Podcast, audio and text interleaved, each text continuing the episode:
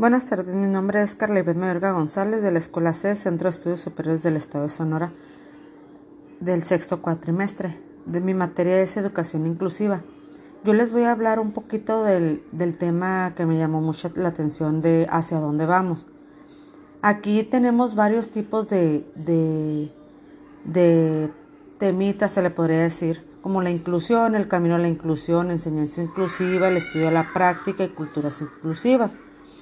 Aquí me llamó mucho la atención porque lo que es inclusión este, viene siendo como eh, lo que nosotros le enseñamos a los alumnos con capacidades, refiriéndome primordialmente a lo que es la enseñanza, ¿no?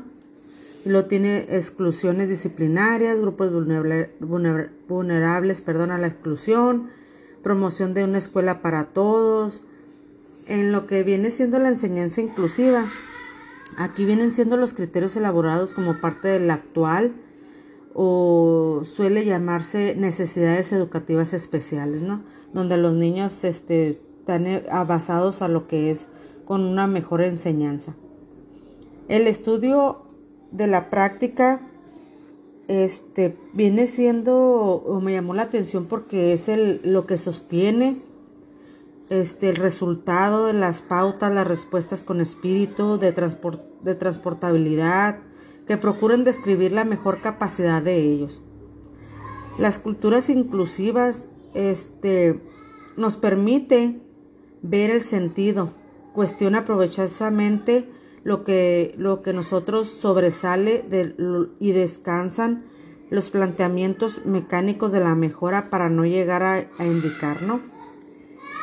Aquí todo esto viene siendo eh, este un modelo de inspiración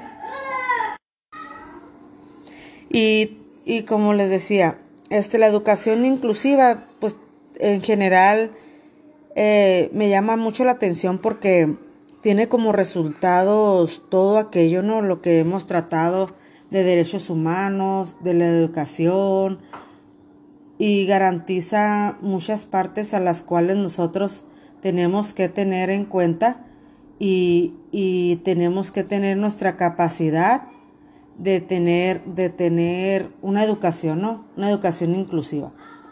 Aquí todo esto llama mucho la atención porque pues todos tenemos el derecho de tener este buena educación, ¿no? Ya sea por bien o por mal. Aquí todos tenemos un derecho en el cual, este, en el cual nosotros, en el cual nosotros tengamos una comunicación de tratar y de demostrar que es una determinación y tener los términos fundamentales principalmente en el contexto económico desarrollado.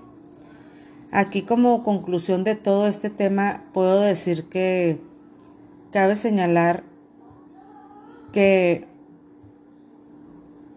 que por consiguiente, este,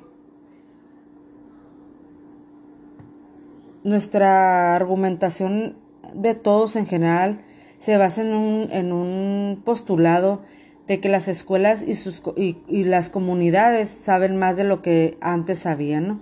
Y damos un punto de partida en lo lógico del desarrollo y así podamos tener las formas de trabajar y que podamos crear barreras y la participación del aprendizaje en niños y jóvenes.